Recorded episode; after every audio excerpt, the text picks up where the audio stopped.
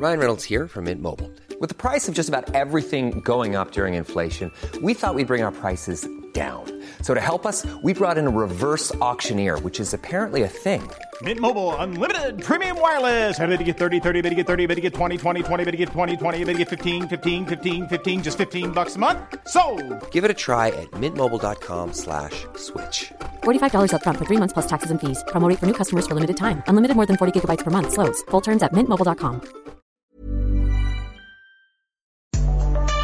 Más que arquitectura. Con los inexpertos Javier Alonso y Ángel Sánchez.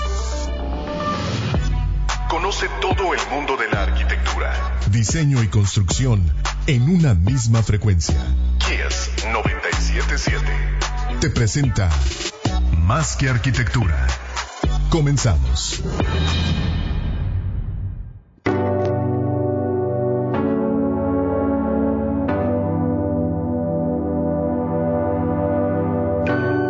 Bienvenidos a todos a Más Arquitectura, espacio intangible, ya estamos en vivo en Instagram, en Facebook Live. Eh, un servidor, el arquitecto Ángel Sánchez, Javier Alonso, estamos aquí con ustedes. ¿Qué onda? Y, Buenas tardes. eh, Gracias, Ángel Sánchez. Oye, pues, pues agradecerles siempre, antes de comenzar todos los programas, Ángulo Mayor Cerámico, Landum, ASO Desarrollo Inmobiliario, Servicios de Ingeniería y Estructuras y Firenze Pisos y Muros para hacer posible este espacio y que sigan apoyándonos y que sigan dando a conocer sus marcas con nosotros, ¿no? Buenísimo. Y bien, hoy tenemos como invitada especial a Marcela González, de Oficio Taller, de nuevo. ¿Qué onda, Marcela? ¿Cómo estás? Qué gusto Muy tenerte bien, aquí. muchas gracias por la invitación bueno. aquí a No, hombre, felices de, de tenerte aquí. Y, y bien, eh, para entrar un poquito en, en contexto, eh, inicios de oficio taller, ¿hace cuánto te da esto? ¿Hace cuánto inicias la oficina, Marcela? Con oficio fue hace más o menos ocho años, ocho años y medio. La verdad es que soy alguien que está peleada con el tiempo. Nunca sé en qué día vivo, en qué año, desde hace mucho tiempo. Entonces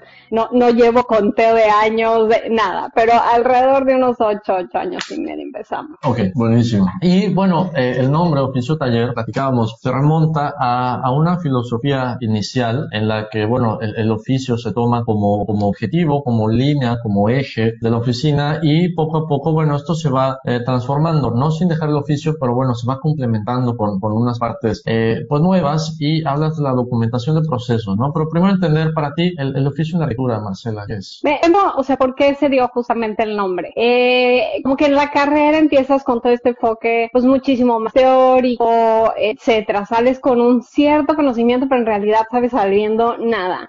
El, el primer enfrentamiento real es cuando estás en una obra. O sea, estás en una obra y cosas que tú creías que las sabías y que las ibas a poder resolver perfectamente te empiezan a cuestionar y te entran miles de dudas. Y ahí fue donde me di cuenta que mis verdaderos maestros que me iban a terminar de ayudar a aterrizar mi conocimiento y a saber cómo se hacen las cosas era la gente que estaba metida en la obra, la gente que lleva por años haciendo los oficios y demás. Entonces le aprendía al herrero, al carpintero, al maestro de obra. Entonces fue como, de hecho, yo originalmente tenía una oficina que se llamaba Placa Arquitectura y cuando muto a eso, dije, es que tiene que ser algo que haga, eh, pues sí, como un, un énfasis a este conocimiento que se va transmitiendo por medio de la práctica y del quehacer eh, y se va heredando del poco a poco y es algo que crece con, con el día. Entonces dije, ¿de qué manera podemos trabajar con eso y que la misma oficina tenga esto, que, que sea un oficio que se va desarrollando constantemente eh, Claro. y no que es como que ya no la sabemos todas, sino es práctica, práctica, práctica, práctica hasta pues poder hacer las cosas lo mejor posible. Bueno, y un poquito el, claro, y, y el énfasis en esta situación de cuando sales de la universidad para los estudiantes que están escuchando, que bueno, sales y el conocimiento pues realmente es una base, ¿no? Y es esta responsabilidad que tenemos para, para irle dando y encontrarlo en, en los diferentes maestros que encontremos. En este caso, bueno, la gente que está involucrada en la obra tiene todo este conocimiento heredado y de años y, y pues es una de las mejores maneras para, para darle por ahí, ¿no? Es bien Fíjate importante eso, también entender que son parte de tu equipo, no es como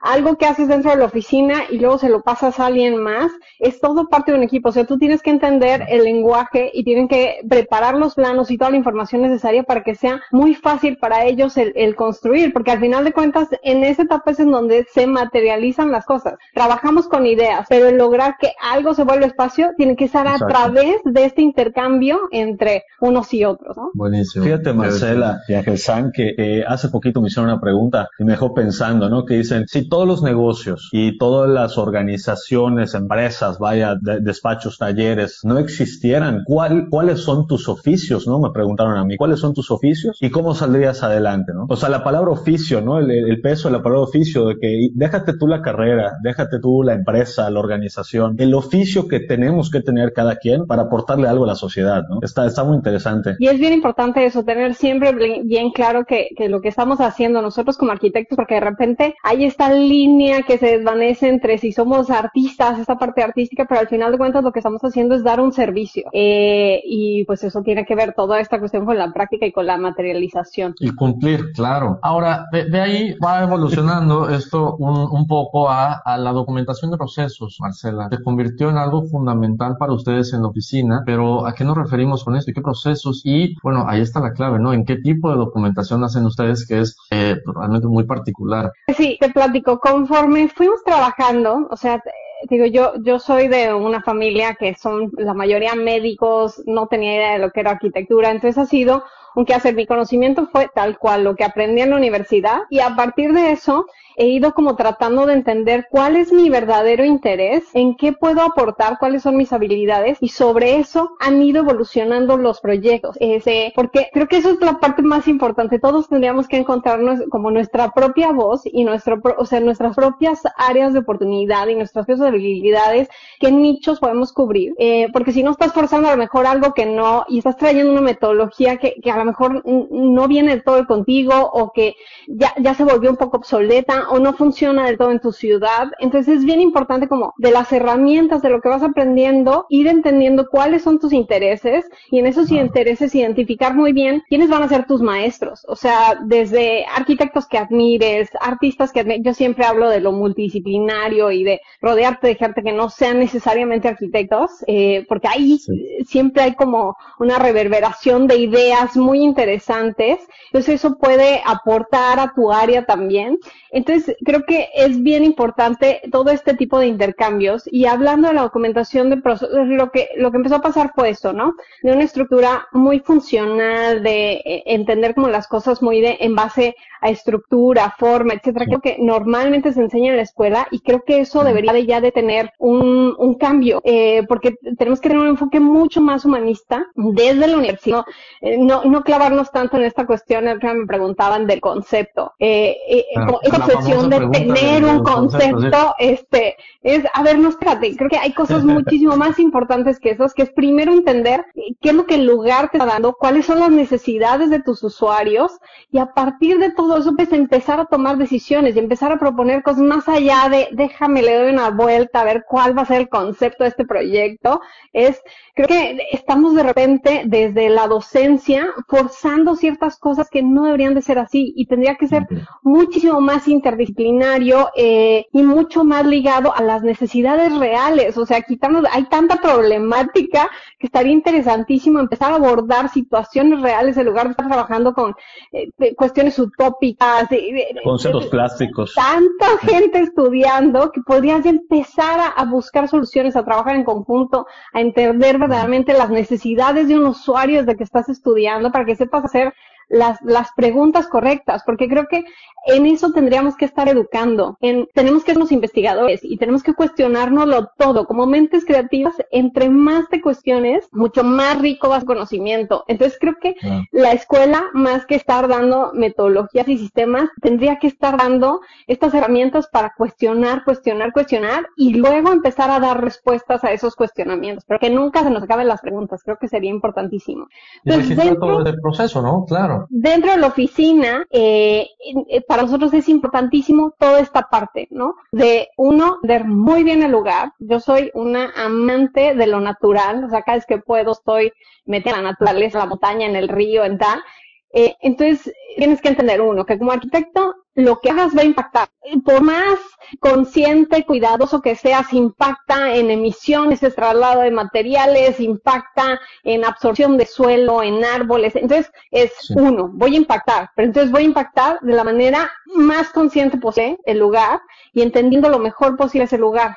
Entonces, por eso que nosotros trabajamos de una manera multidisciplinariamente, sobre todo en terrenos en donde hay un, pues sí, o sea, estás consciente que estás en medio del desierto, estás en medio de la selva, es entender cómo es el flujo del agua, cómo está funcionando la tierra, las características de los árboles, las necesidades de los árboles, y a partir de toda esa investigación, nosotros empezamos a documentar todo y todo esto va siendo como las pautas. O sea, nunca hemos el, porque de repente es cómo empiezas a diseñar. ¿Cuál es tu, cuando tienes el lienzo en blanco? No, no existe el lienzo en blanco. Eh, eh, eso no existe. Eso déjenselo a los pintores. Los arquitectos tenemos un montón de reglas de base que primero tenemos que ser conscientes de venderlas, de enlistarlas, de analizar, de eh, convencer con la gente, entender las necesidades de los usuarios y a partir de ahí, otra vez, dar respuestas. Entonces, mm, trabajamos muchos procesos de entender muy bien el contexto, trabajamos mucho en, con los usuarios. Yo me acuerdo que había un, eh, un, un edito de Hudson en donde hablaba de cómo los, los, los materiales tienen que ser como parte de, de tus socios en un proyecto. Yo creo que un socio importante es, es el mismo cliente. O sea, si lo, tra si lo trabajas, si lo haces parte como de un socio de un proyecto, eh, se vuelve una relación mucho más dinámica, mucho más proactiva, muchísimo más interesante. Eh, que es bien importante eso. O sea, no verlos como, hijo, el cliente, no, o sea, tiene una buena conversación, un buen diálogo, se pueden entender, porque otras somos alguien que da un servicio, entender claramente cuáles son las necesidades, responderles a eso y poder responder un poco más allá de eso, pues estamos del otro lado, ¿no? Eh, y, y no sé si estoy adelantando, pero aparte, no, bien. Si no, aquí yo voy a aventar un monólogo, soy muy platicador, entonces interrúmpanme, háganme las preguntas dentro de, que al no perdemos el flow. Este, entonces, dando toda esta parte de entender muy bien el sitio, en muy bien, empezamos a hacer una serie de propuestas y me empezó a entrar y lo he platicado, fue una vez que fue un viaje a Ecuador, este, fuimos a un restaurante, amigos que era en la oscuridad, y estando en el restaurante, a la hora de perder el sentido de la vista, que el sentido de la vista es el más dominante de todos, y muchas veces los aspectos trabajamos eh, dándole demasiada importancia a este, que, que, que, es, es muy importante, pero hay muchos más sentidos alrededor de eso. Entonces, cuando estaba ahí, de repente hagan esto, fue bien interesante el perder la dimensión de todo, o sea, no sentías la profundidad, la altura, cómo era el lugar, o sea, y todos los sentidos empezaron a despertar, entonces te hacías más consciente de las texturas, de los aromas, eh, a la hora de comer, los sabores, era una locura. Salí de ahí y dije, ¿cómo es posible que todo este tiempo estuvieron como dormidos esos sentidos? O sea, al menos no había estado tan consciente de ellos.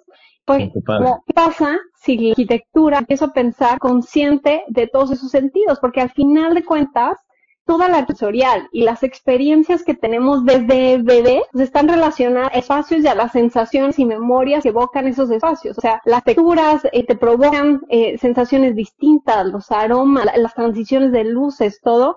Entonces, empezamos a trabajar y, y empezamos a desarrollar una que nosotros le llamamos bitácora sensorial, donde cada vez que vamos a hacerlo, de hecho, cuando hago las entrevistas a los que van a entrar a trabajar a la oficina, siempre les pregunto así de, ¿te gusta la aventura? ¿Te gusta acampar? ¿Te gusta? seguro? Claro. Porque sí soy, cuando vamos a hacer el análisis de sitio, no es de llegamos y tomamos fotos y nos vamos. O sea, acampamos y acampamos días ahí y documentamos las cosas durante el día, la noche, la tarde, los aromas que se dan en la mañana, los sonidos. Ah, cuando estás despertando se escuchan los pájaros y eso puede ser súper agradable para las habitaciones. Ah, en las tardes, los insectos, y empieza, empezamos a poner todo documentado. En esta zona está esto, la temperatura, está, e, estos días del año y empezamos a diseñar en base a toda esta información. Grabamos los sonidos y cuando estamos grabando todos los sonidos, cuando estamos diseñando los estamos usando, cuando estamos presentando el proyecto, usamos las imágenes y los videos respaldados por estos sonidos para que los clientes empiecen a entender la atmósfera del lugar, su experiencia, etcétera. Entonces, mientras todos nos vamos haciendo más conscientes de esto, se vuelve más interesante y, y terminas trabajando mucho con, con memorias, este, que hacen... memorias y todos estos sentidos aquí, Marcela, ¿cómo hacen este clic? Y cómo hacer también el puente a veces de, bueno, lo que escuchas y lo que hueles a, al espacio construido. Y, y yendo un poquito atrás también, hablabas del contexto y todo este estudio, pero eh, eh, la importancia de este contexto, cómo entender hasta dónde llega este contexto, qué, qué tan extenso debe ser esta consideración, ¿no? O sea, qué tanto más allá del terreno, del sitio eh, en que vamos a proyectar. ¿no? Todo, porque tienes que entender perdón, contexto económico, contexto social, o sea, no solamente puedes irte a, la vegetación del lugar o a los colores que tiene el lugar, tienes que entender muy bien quiénes son tus vecinos, eh, eh, eh, si hay una comunidad cercana que, que tienen una manera de construir, que tienen cierto conocimiento de las metodologías de constructivas de la ciudad, de los materiales, de etcétera. Entonces, esa gente suma perfecto al proyecto y luego ves tú también que, o sea, siempre es como un intercambio de, y es eso, o sea, ser conscientes que eh, eh, lo contextual no tiene solamente que ver con lo que físicamente está en el terreno, sino son todos esos factores que son súper importantes también para considerar. O sea, la antropología de los lugares, la, manera en la que vive ahí, las costumbres, etcétera, es bien, bien importante para poder hacer que un, que un proyecto esté bien enraizado. Buenísimo. Y la memoria, ¿cómo usarla como, como elemento que hace exponencial todas estas cosas sensoriales, eh, Marcela? Es que la memoria es nuestro elemento más importante, o sea, es lo que te digo, todos estamos hechos a través de una serie de acumulación de imágenes. O sea, todo lo que tienes es una acumulación de imágenes que has tenido toda tu vida. Y por eso les digo, como arquitectos, en más observadores sean, más rico va a ser ese catálogo de imágenes, que después, cuando, cuando estás trabajando, estoy trayendo esas memorias, de esta experiencia, este lugar fue súper agradable, porque era súper agradable. Por eso les digo, es una mezcla de observar y cuestionarte todo el tiempo. O sea, es un proceso de, entonces, usted en lugar es entender por qué me siento muy cómoda aquí, me siento muy feliz y, ah, es la luz, ah, esto se siente agradable, ah, es aquella pantalla de vegetación que me está cubriendo, no, aquí me siento cómoda, pues se siente muy húmedo. Muy... Entonces, todo eso lo vas guardando eh, como experiencias positivas, experiencias negativas, y vas trabajando con la memoria. Y al final de cuentas, es eso, los mismos, cuando empiezas a entender estas memorias espaciales que tenemos todos, o sea, porque todos vivimos, trabajamos, estudiamos, dentro de un espacio.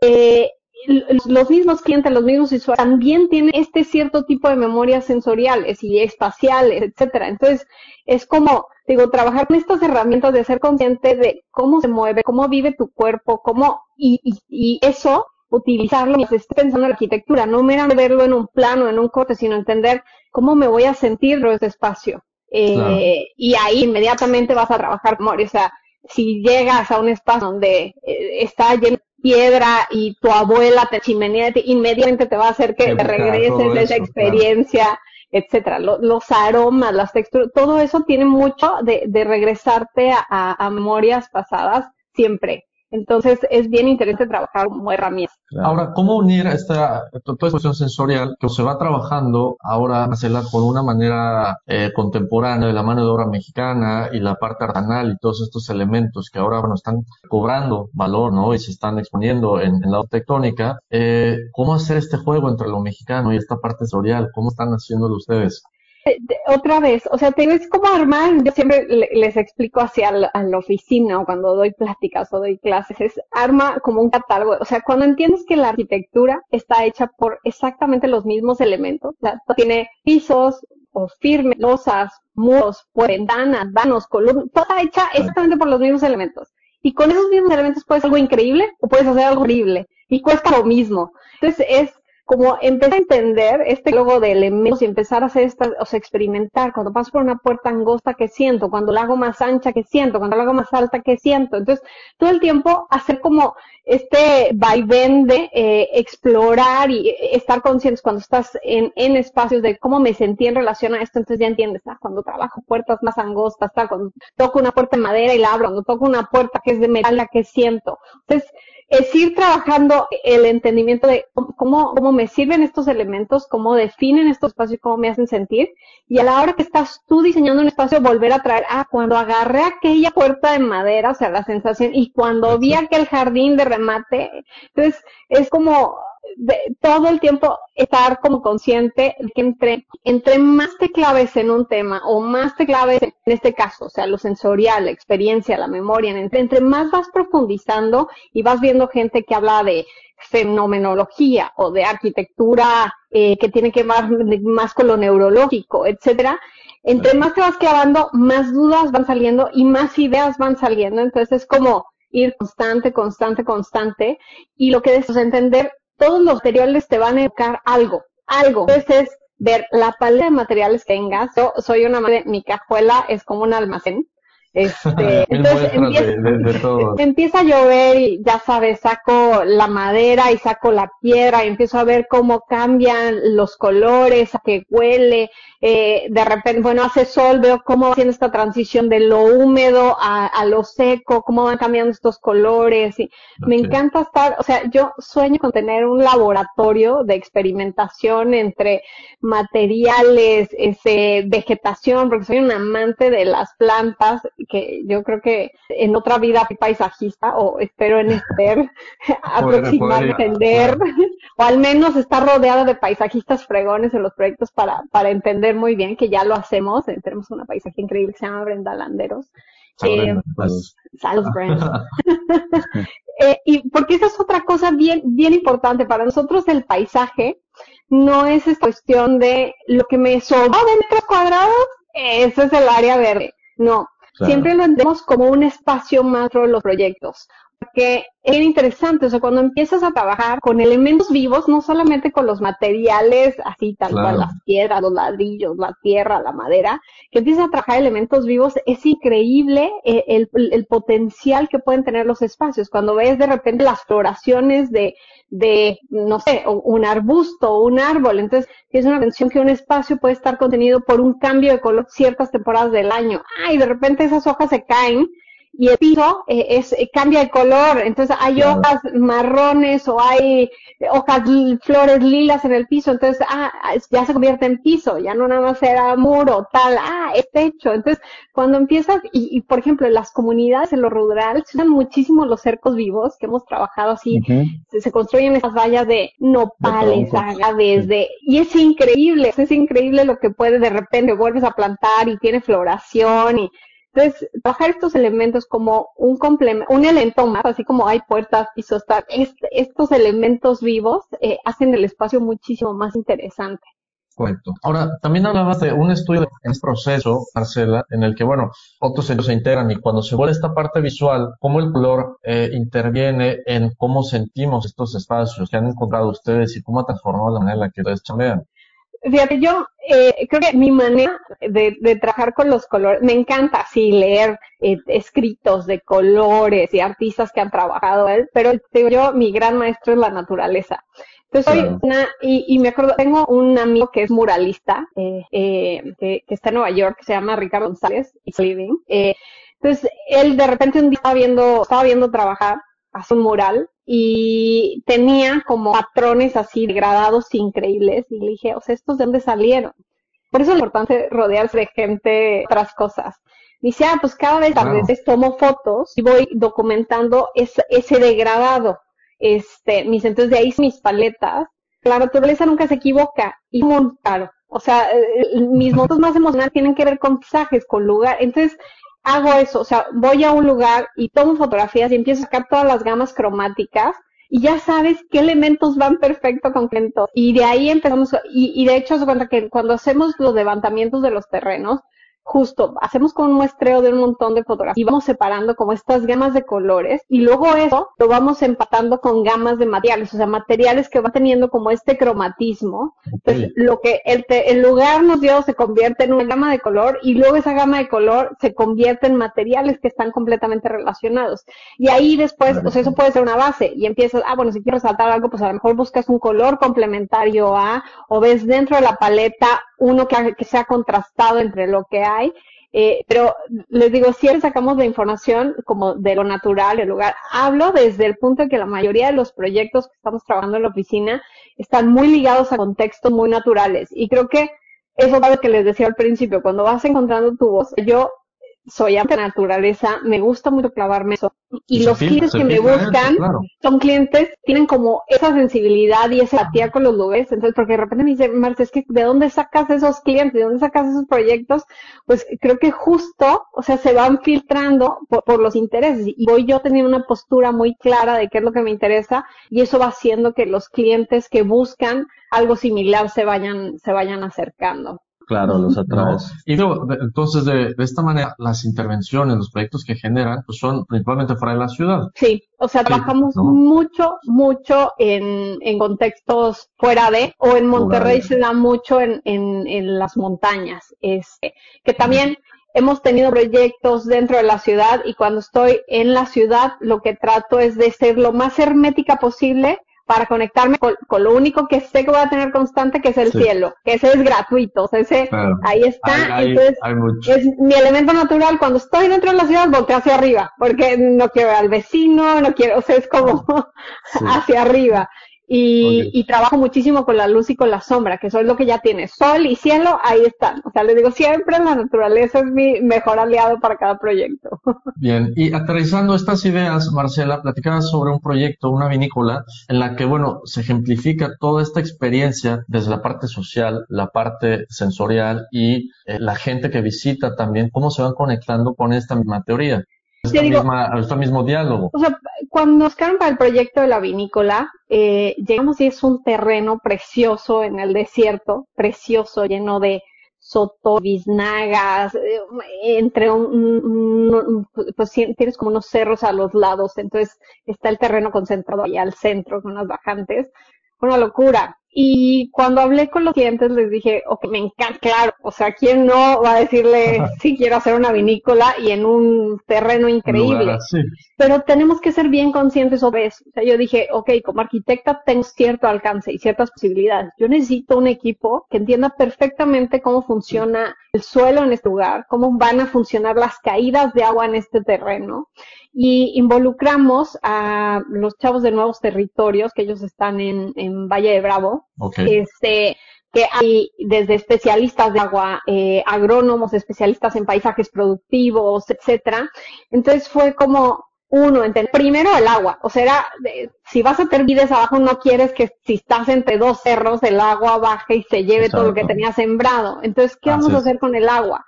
Y eso fue uno de los primeros pasos en donde se empezó a planear cómo iban a ser las, las, las bajantes de agua, si iban a ser como unos pozos de agua, este, unas acumulaciones, hay unos cuerpos de agua. Y en la parte más terreno se tenían que hacer con estas lagunas eh, para toda esta agua que vas a concentrarla en esos puntos. Y eh, lo que les digo, ahí van dando las partidas. A la hora que vimos que se tenía que excavar, los clientes querían un espacio que fuera como más contemplativo, más algo, como un, jardín cerrado, este, de bienvenida. Lo que hicimos pues, pues, toda esta tierra que se va a mover, porque tenemos que ir acumulando el agua que va a bajar, la vamos a usar para generar ese espacio. Entonces hicimos un proyecto que es como un cráter, eh, este, eh, que pero usando la misma. Entonces les digo, no son inventadas, no es como, ah, quiero hacer un cráter porque está de moda lo circular y tal. No, ya teníamos la tierra ahí. Claro. Así el concepto. no, era, está trabajando y es como este positivo, negativo con el lugar. Cuando se veían intervenciones, pues había lugares en donde se tenía que tocar y había sotoles o había vegetación endémica importante del lugar. Entonces, en lugar de llegar y destruirla, era con el agrónomo pensar en cómo ah, se podía hacer un vino en sitio que uno nos podía ayudar a entender cómo venían las corrientes, cómo bajaban las heladas. Entonces, tenemos cierta vegetación que nos ayuda a funcionar como una barrera y eso va a hacer que cuando haya una helada, que ya sucedió ahí en, en la zona, eh, no se afecten las vides. Entonces, yo como arquitecta no lo voy a saber, pero si estoy trabajando con alguien que sabe, que entiende perfectamente cómo funciona una helada, cómo vas a proteger la vid con la que estás trabajando, puedes generar eh, propuestas muchísimo más interesantes. entonces ya incorporas esta necesidad de tener un viñedo. Al lado hay una comunidad que es importante, que ellos se trasladan a trabajar hasta Monterrey. Entonces, ¿cómo puedes cooperar para que no llegue un proyecto a detonar esta zona y olvidarse de lo que hay al lado o marcar tajantemente una línea entre uno y otro. ¿Cómo puede ser esto más compatible? Entonces, ah, bueno, pues si van a removerse sotoles y ellos producen sotol para su uso diario, pues ¿qué pasa si ellos empiezan a comercializar? Exacto. Entonces empiezas a integrar lo que está sucediendo en un lado y en el otro. Y, y les digo, o sea, son cosas que entre menos nos cerré, o sea, me buscan como arquitecto, ya hago una obra súper llamativa aquí y no me importa qué afecto que hay, bueno, pero se ve increíble en las fotos y va a salir publicada en todos lados, es, no, espérate, eso es lo menos importante, o sea, es primero entender cómo va a afectar a la comunidad, ellos cómo te pueden ayudar, o sea, ellos eran los mismos que nos explicaban cómo funcionaban los cercos vivos, porque así tienen contenidos a sus animales y así es como dividen sus parcelas, etcétera, entonces... Usos y costumbres de la gente del lugar. Es tan importante, hay tanto conocimiento ya alrededor de nosotros en, en, en todo México y en cada cultura. Entonces que eh, lo peor que podemos hacer es cegarnos y creer que lo que aprendimos en la escuela o lo que vimos en una revista o lo que vimos en internet ya no es a ver qué está haciendo el vecino al lado, cómo puedes aportar, es, muchísimo más importante. Buenísimo. Hola, sí, ¿Qué onda, sí, ahí está, qué onda. Justo, justo la pausa. Oye, Marcela, ahorita, bueno, comentas todo eso, está increíble cuando estamos trabajando con un cliente, ¿no? Nosotros pudiéramos llegar a, traducir eh, la, arquitectura sensorial al desarrollo inmobiliario, hubiera, habría cabida en el desarrollo inmobiliario para aceptar esta tendencia y poderla trabajar a nivel masa, ¿no? A nivel pues mira, me encantaría que todos los desarrolladores inmobiliarios, después de esta pandemia, que estuvieron encerrados y confinados en sus casas, entiendan lo importante de, de, sensibilizar y humanizar los espacios. O sea, yo sé, yo sé que es una cuestión de pensar en metros cuadrados, en rentabilidad, que es importantísimo, que es bien importante pensar en el lado humano. Entonces, eh, espero, espero que pueda encontrarse la manera de, de trabajar. O sea, sí, sí, tiene que venir una cultura muchísimo, o sea, el, el cambio climático, la problemática que está teniendo el mundo es real. Si van a venir, o sea, desplazamiento, o sea, yo digo, híjole, o sea, sí la problemática que tenemos actualmente ya es fuerte, pero lo que viene es fuertísimo. O sea, van a ver todas las zonas que van a aumentar sus temperaturas de manera que no va a poderse cultivar. Que, que, el cultivo es lo más básico, o sea, yo hace poco en, un foro que hablábamos de, de, del futuro, era como, entender, o sea, ahorita, justo en esta cuestión del encierro, quería volver a lo más básico. ¿Por qué? Porque cuando te sientes amenazado, quieres volver a lo básico. Entonces era como, quiero cultivar y quiero sentirme en el exterior y quiero vivir en lo rural. Era, o sea, esta necesidad de, eh, porque está amenazada. Pero imagínate, cuando realmente sea un problema en donde la gente no puede cultivar porque ya es demasiado caliente, todo este desplazo, o se empiezan a secar esos ríos que la mayoría de ciudades han sido fundadas a partir de ríos eh, o ejes montañosos, etcétera. Cuando esto se empieza a afectar, va a haber traslados masivos. Entonces, ¿qué vas a hacer con toda esa gente? ¿Cuáles son los problemas? Entonces digo, todos tenemos que estar conscientes en que tenemos que ser mucho más conscientes con el ambiente, con las emisiones, con el trabajo de, pues trabajo con los materiales que tengo aquí a la redonda. ¿Por qué? Pues porque no quiero afectar, o sea, no, no, no porque está de moda esto en el norte del país, es lo que se tiene que hacer al sur o al este o al poniente, o sea, adaptarnos con lo que hay, perdón. Sí, te pregunto esto porque, porque se me hace súper interesante y, y, ahorita acabas de mencionar de nuevo el tema de, de, de, la parte sensorial y poder agarrar y decir, sabes que tengo este material, puedo sacarle provecho a esta situación o esta topografía, ¿no? O esta vista y tal vez el desarrollo inmobiliario pues no, no lo toma en cuenta. Podríamos pensar que no lo ven, aunque lo vean no lo toma en cuenta porque es una receta, ¿no? Pero esa receta yo creo que va a poder cambiar hoy en día, hoy más que nunca, pudiera cambiar en apoyo de arquitectos que tengan el perfil que tú estás presentando, ¿no? Que es realmente vamos a voltear a ver el contexto, vamos a voltear a ver los sentidos, vamos a sacarle provecho a eso y no precisamente puede llegar a encarecer la obra, no sé si estoy bien. O sea, no, no, no, no, para nada, es nomás ser más consciente de lo que hay. Exacto. Claro, pero el, negocio tendría que tener un modelo distinto de negocio para funcionar así y tomar en cuenta estos aspectos. No podemos esperar que los resultados sean distintos con la misma metodología con la que se está haciendo ciudad. Exactamente. Y, y tienen que venir muchos cambios sea, simplemente ahorita volteas y ves, yo que estuve, o sea, viviendo en Monterrey mucho tiempo, estuve en Ciudad de México ahorita aprovechando la pandemia estoy en la playa, este, eh, pero estás en las ciudades y ahorita en este tiempo veías y decías, ¿qué va a pasar con todos estos edificios y edificios de oficinas gigantescos después de esto que está pasando? Porque la mayoría, o sea, ahorita se están cuestionando el, ¿vas a volver a las oficinas? ¿Va a volver todo el equipo? ¿Se va a reducir a tener solo? Entonces, vienen cuestionamientos que van a ser interesantes en cuanto a cambios de, desarrollo. Van a tener que cuestionar más cosas. Entonces, y ver qué va a pasar con estas estructuras que ya existentes. Seguramente se van a tener que buscar usos distintos. Claro. Y digo, y como mencionaban aquí arriba, como el chucum es un ejemplo, ¿no? Que el chucum se puso de moda en la península y pues bueno, ya lo quieren poner en todos lados y, y siendo un material que pertenece a un árbol endémico, pues causa justo esto que estás diciendo, ¿no? Solo por poner un ejemplo, tenemos aquí en Yucatán que se está yendo a otras partes de, de México. Sí, o sea, y ahí es pues sí, o sea, seguro es eso, entender las consecuencias. Es un árbol local que si se empieza a poner de moda en todos lados y empieza, pues, se van a echar los árboles. Entonces, el árbol original va, a empezar a tener, porque tienes que dar servicio a todas estas zonas, que el chucún es bellísimo, ¿se entiende? Pero entonces empiezas a entender que me gusta el chucum dentro de mi región, qué material puede ser similar a esta intención, porque estoy segura, o sea, hay lugares en donde se trabaja la cal increíble y, y es otra vez lo mismo, tú, la mano de obra del lugar va a entender perfectamente trabajar el material con el que está acostumbrado y no, no, no el de fuera. Oye, Marcela, en, en, esta investigación y en este tiempo trabajando eh, con esta arquitectura sensorial y mexicana, ¿Han identificado algún rasgo en el comportamiento de los mexicanos o de nuestra cultura que pueda modificarse o que pueda mejorarse a través de la arquitectura? Un rasgo, es que creo que mejorar está muy de mesías, ¿no? No, los arquitectos no somos tan salvadores, o sea, queremos creernos que somos bien importantes, pero no somos tan importantes, la verdad. Claro, y digo, sale con los equipos multidisciplinarios, nos damos cuenta que formar parte del equipo es, es más importante, ¿no? No, pero ah, me refiero que al final del día tú tienes tienes, tú tienes un, un, espacio físico que influye en tu comportamiento, ¿no? A lo largo de tu vida. Entonces, en México, como, como, como nuestra cultura, hay muchos patrones físicos de traza de ciudades, de tipos de edificio, de espacios, ¿no? Que pueden inclusive afectar en la forma en la que nosotros vivimos, o en algunos estados o en algunos pueblos, ¿no? Entonces, una vez que te metes a ese nivel de análisis ¿no? sensorial y contextual de cada zona, pudieras de alguna manera, creo yo, identificar, oye, sabes, pues que la gente hace esto aquí por, por este factor físico que ha afectado, que ha, que ha influido en su comportamiento. No sé si me están a entender.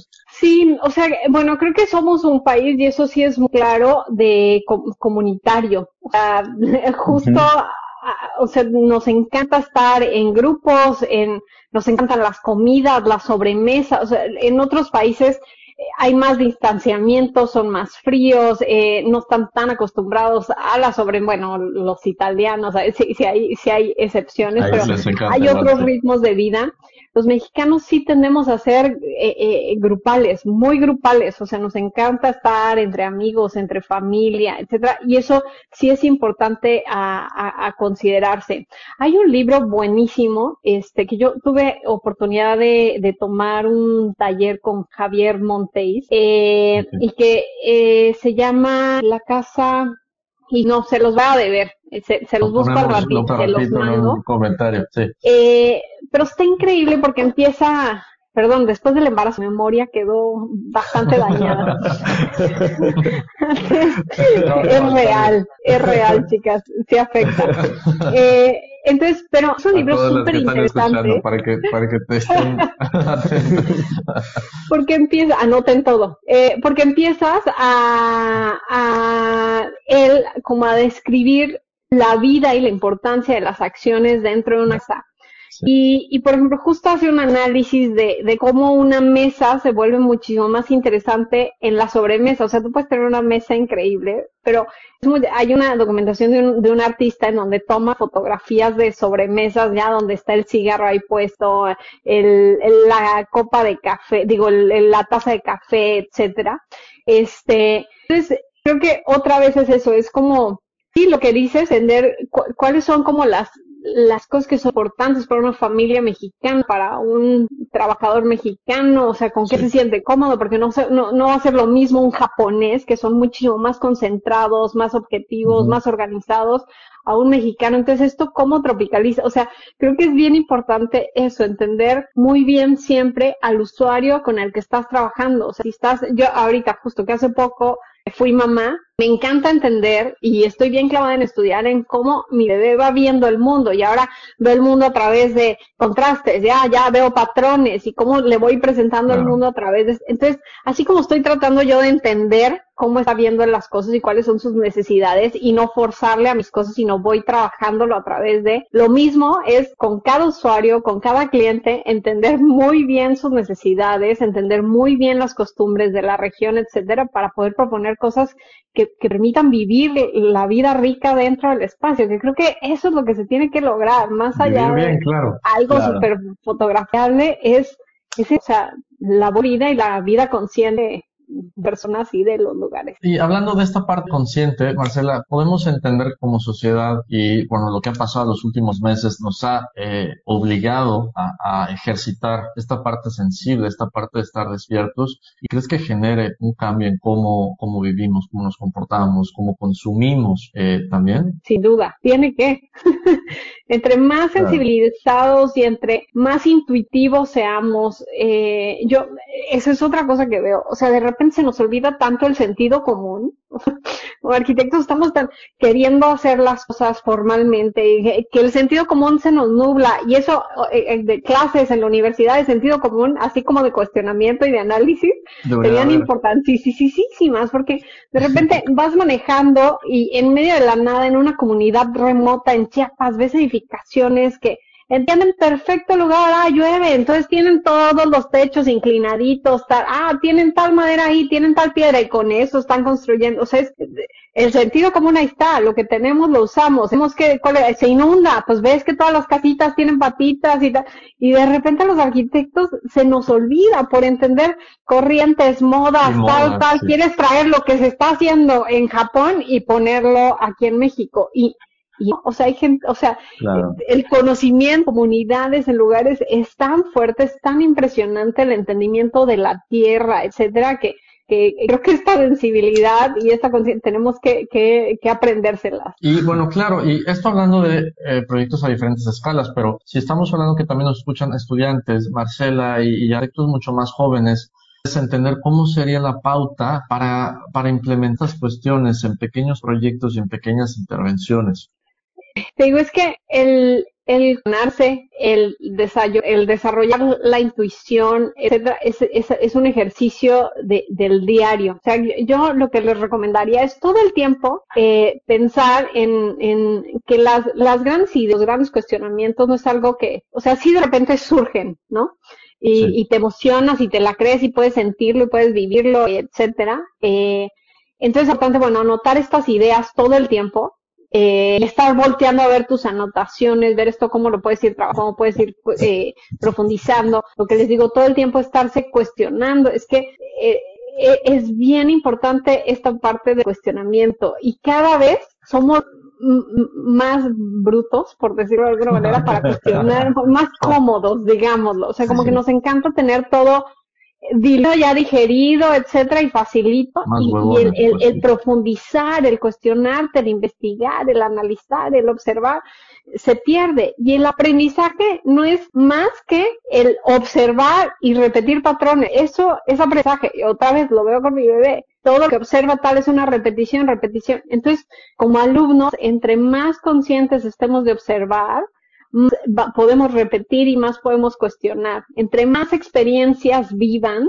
eh, entre viajes, con gente, cultura, etcétera, más empáticos van a ser, más, más, entendimiento van a tener. Entonces, creo que tenemos que enfocarnos mucho en, vivir, más que estar saladrando educación Para poder hacer arquitectura mejor, ¿no? Exacto. O sea, es, si lo que hacemos es generar espacios para vivir, para trabajar, para, lo que tienes que hacer es eso, vivir múltiples espacios, entenderlos, cuestionarlos, armar tu catálogo de memorias a través de esos espacios. Eh, bueno, para, no, de, acuerdo. Ahora, para, para ir cerrando, Marcela, que se nos acaba el tiempo pronto, em, ¿qué es lo que más disfrutas de todo este proceso? ¿Qué es lo que más disfrutas de hacer arquitectura? ¿Qué es lo que más disfrutas entre esta conexión eh, eh, de sentidos de la naturaleza y este traslado al, al, cliente, al usuario, a la gente que vive en, en estos territorios, en estos contextos?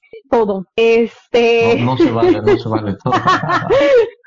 no, es que la, creo que es terrible decirte que es solo una cosa. O sea, es, tan padre poderte decir, me, me encanta lo que hago, que, que, que eh, digo, pues tienes que cobrar por las cosas porque tienes que vivir, ¿verdad? De, de, ello. Pero, perfectamente podría hacer esto sin cobrarlo porque, porque me encanta, porque me apasiona, porque me gusta investigar, porque me gusta todo el tiempo estarme retando y un poco más allá. O sea, si ves la evolución de los proyectos de la oficina, cada vez voy incorporando algo, una inquietud nueva, un conocimiento nuevo, no es algo lineal, eh, sino que de repente voy, vengo, de esto cómo se complementa, yo otra vez avanzo y esto cómo lo puedo mejorar, y es un ir y venir constante. Y, creo que, es bien importante eh, entender el gusto por todas estas etapas. O sea, yo soy feliz, feliz, feliz desde estas etapas, les digo, acampamos y nos metemos en los terrenos y estoy en la noche, en la oscuridad, en tener lugar entre víboras y demás. Me encanta, o sea, esta emoción de es el lugar en donde vamos a trabajar, qué responsabilidad tengo al respecto. Y cada vez que tengo conversaciones con los clientes y entender que estás trabajando con el sueño de alguien, con el patrimonio de alguien, es como, híjole, o sea, me entra una emoción de otra vez, qué responsabilidad tenemos con eso y de qué manera voy a poder hacer que esta familia sea feliz en su casa. ¿De qué manera voy a poder hacer que este cliente eh, haga a quienes van a llegar a hospedarse aquí o quienes van a llegar acá aquí o quienes... Entonces, la famosa arquitectura de la felicidad.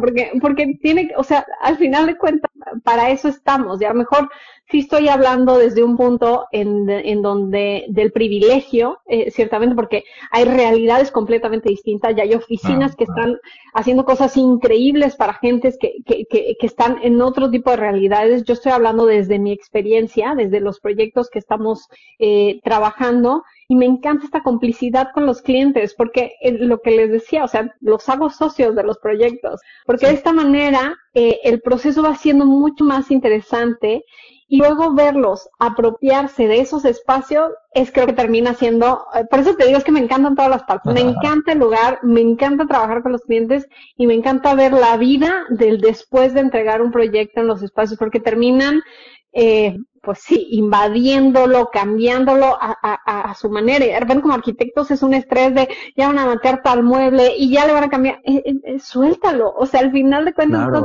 generando un contenedor de vida. Y lo más importante es eso. Yo siempre les digo, hay que pensar en que entender muy bien al, al personaje, al y no al escenario. El, el, la arquitectura es el background de todo esto que está sucediendo dentro. Entonces, por eso clávense en la antropología, en entender mucho más en las necesidades, la psicología, los usuarios, eh, más allá de las formas. Las formas van a llegar, pero hay muchas cosas que hay que comprender y que hay que entender antes de trazar cualquier línea, que no les gane la ansiedad por dibujar y proponer. Y las prisas. Buenísimo, me encanta.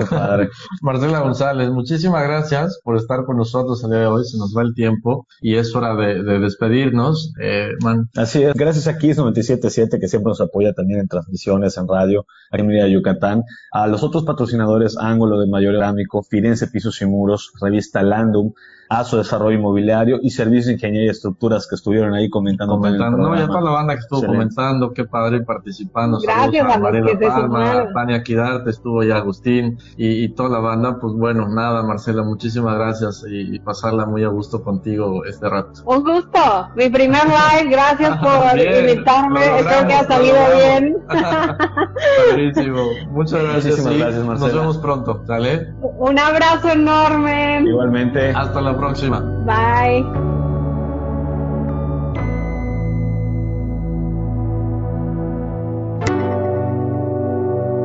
Los inexpertos, Javier Alonso y Ángel Sánchez, te esperan el próximo miércoles a las 8 de la noche para continuar conociendo todo el mundo de la arquitectura, diseño y construcción. más que arquitectura. Solo por Kiss 977.